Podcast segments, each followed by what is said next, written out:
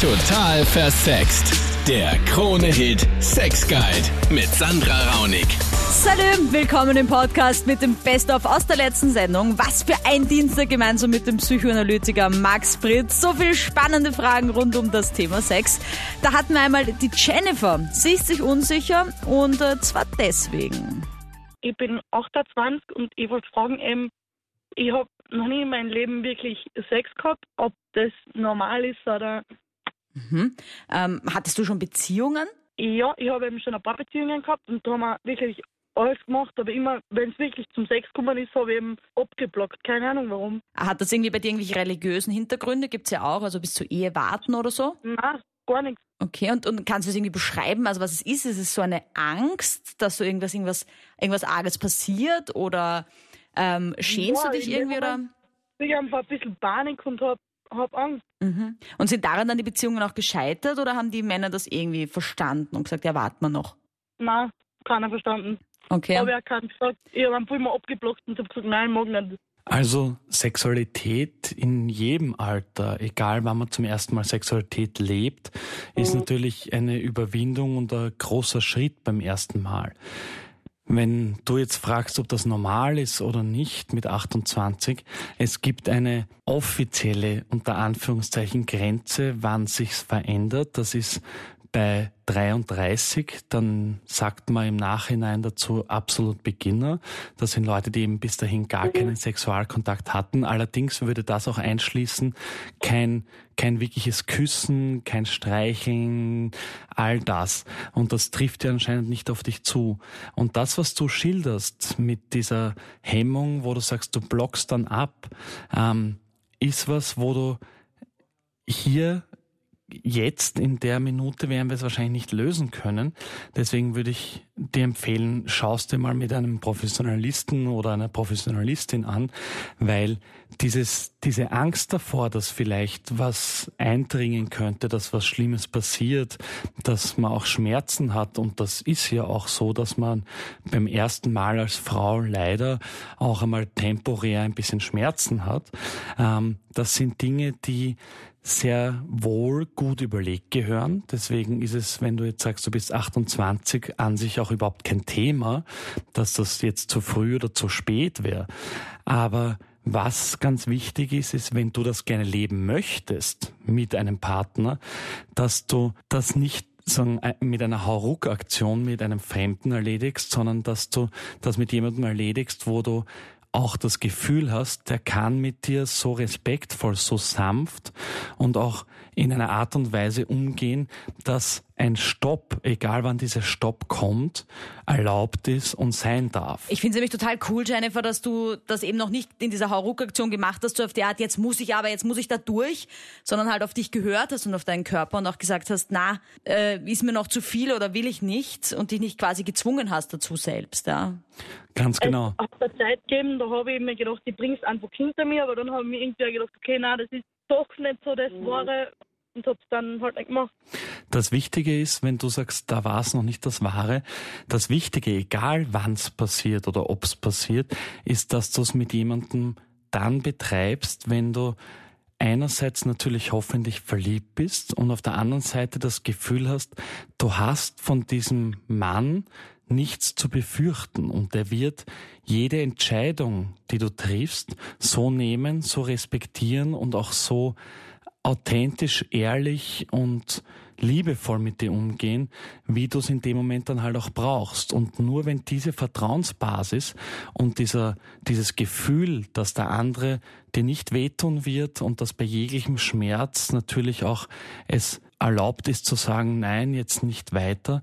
Wenn du dieses Gefühl dann verspürst und den anderen wirklich gern magst und auch das Gefühl hast, du möchtest jetzt einfach Sex in dir drin, dann ist es natürlich der richtige Zeitpunkt, aber den muss man nicht vor 28 gefunden haben. Dann ein anonymer Anrufer, der sich bei einer seiner Vorlieben so unsicher, dass er seinen Namen gar nicht sagen will. Aber es gibt für alles eine Antwort, so auch bei ihm und seinem Thema. Ich habe das Verlangen, wenn meine Freundin die Tage hat, wenn sie das ein bisschen trocknen lässt und ich das dann überschlägt. Das ist, aber das ist, ich habe das eigentlich nie gehört, dass irgendwer das Verlangen hat und deswegen ist das jetzt dann relativ, wie soll ich das sagen, Du fühlst dich halt mit dieser, mit diesem, mit dieser Vorliebe sehr unwohl quasi. Ja, genau. Und was sagt deine Freundin dazu? Also machst du das geheim oder, oder weiß sie davon und akzeptiert das? Meine Freundin hat gesagt, sie akzeptiert mich so, wie ich bin und sie akzeptiert es auch und so, aber ich habe trotzdem irgendwie Angst, weil ich, ich glaube, ich bin der Einzige, der gibt nicht viel. Also du bist auf jeden Fall nicht der Und- Einzige, das kann ich dir mal versprechen. Ähm, Äh, also allein wenn man sich so äh, in die Porno-Richtung anschaut, was da alles gibt mit Körperflüssigkeiten und so weiter. Ähm, also da bist du bestimmt nicht der Einzige. Finde ich auf jeden Fall mal sehr cool von deiner Freundin, dass sie da sagt, okay, passt. Ja, Ja, aber ich habe ich hab irgendwie auch das, die Angst, dass sie jetzt irgendwie das vielleicht doch abgeneigt Mhm. findet und deswegen einen anderen sucht oder was, weil Hast du das in genau, das vorigen ist halt- Beziehungen auch schon verspürt, dieses Verlangen, oder ist das jetzt irgendwie erst mit dieser Beziehung Mhm. rausgekommen? Nein, ich bin jetzt eigentlich vier Jahre Single gewesen und jetzt habe ich es seit gut ein Jahr Mhm. und ich habe es aber erst nach einem Dreivierteljahr zu sagen getraut oder mal anspülen lassen drauf. Also ich meine grundsätzlich mal gut auch, dass du das in einer Beziehung auslebst, weil alles, was mit Blut und so zu tun hat, kann ja auch ähm, mit Krankheiten einhergehen. Ja, also ist auf jeden Fall mal da schon mal auf jeden Fall safe in der in der Partnerschaft, ja, dass du das auslebst. Aber Max, Ja. unser anonymer Anrufer, hat ja augenscheinlich irgendwie ein Problem damit. Und obwohl er es jetzt in der Beziehung leben kann und die Freundin das akzeptiert, dass es für sich selber irgendwie annimmt. Ist er jetzt irgendwie krank? Hat er da wirklich ein Problem? Was meinst du? Naja, krank ist, solange es tolerierbar ist für beide Seiten und es eigentlich einen nicht einschränkt beziehungsweise einem Schmerzen zufügt, kann man kaum von krankheitswertig sprechen. Aber in dem Fall, von dem du jetzt sprichst, ist eine Komponente natürlich, dass man gerade wenn man sehr verliebt ist, beziehungsweise sehr symbiotisch, also sehr eng und sehr nah mit jemandem anderen ist, dass man das Bedürfnis kriegen kann, dass man wirklich alles vom anderen in sich selber aufnehmen möchte. Ähm, da gibt's die verschiedensten Varianten davon mit Blut, mit Urin, mit Speichel.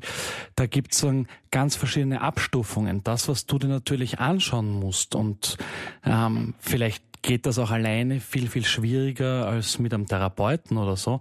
Das, was du dir anschauen musst, ist, was bedeutet das eigentlich, dieses Blut für dich, auch dieses eingetrocknete Blut, dass es nicht mehr frisch ist, dass es eigentlich etwas ist, was von ihr abgestoßen wurde, aus ihr rauskam und du es dann sozusagen in dich aufnimmst, in dem Moment, wenn es eigentlich sozusagen eben getrocknet, vertrocknet und eben einen Punkt erreicht hat, wo, wo es für dich diesen, diesen hohen Anziehungspunkt gibt. Jetzt, wie die Sandra richtig gesagt hat, du bist definitiv nicht allein. Es gibt in jeder Richtung, in jeder sexuellen Fantasie, in jeder sexuellen Neigung, in jedem sexuellen Bedürfnis gibt's mehr Menschen, die das mit einem teilen, als man glaubt. Allerdings ist es natürlich so, dass das, was du ansprichst, tendenziell natürlich dazu führen kann, dass dein Gegenüber dich eher ablehnt als nicht ablehnt und du hast anscheinend auch diese Angst. Allerdings, wenn du dir das gut anschaust, weil dieses Blut, dieses eingetrocknete Blut, ist eigentlich ein Symbol, das bei dir ganz wichtig in dir drin verankert ist und das musst du im Laufe der Zeit herausfinden, worum es da eigentlich geht. Aber ob du das dann weitermachst oder nicht, wirst du dann für dich herausfinden, aber es ist nichts, wofür man sich schämen müsste. Und dann noch die Moni. Sie hat ein Problem mit ihrer Lust. Thema Sex ist bei mir ziemlich interessant. Es ist so, dass ich in meiner Partnerschaft kein Bedürfnis nach Sex habe. Ähm, ich weiß zwar nicht warum und weshalb, aber ich rede total gern über Sex. Ich gehe in verschiedene Veranstaltungen, was mit Sex zu tun hat und habe aber keinen Sex. Will nicht, kann nicht, ich weiß nicht warum. Also, ja. Okay. Also ähm, du, du hattest aber schon mal Sex.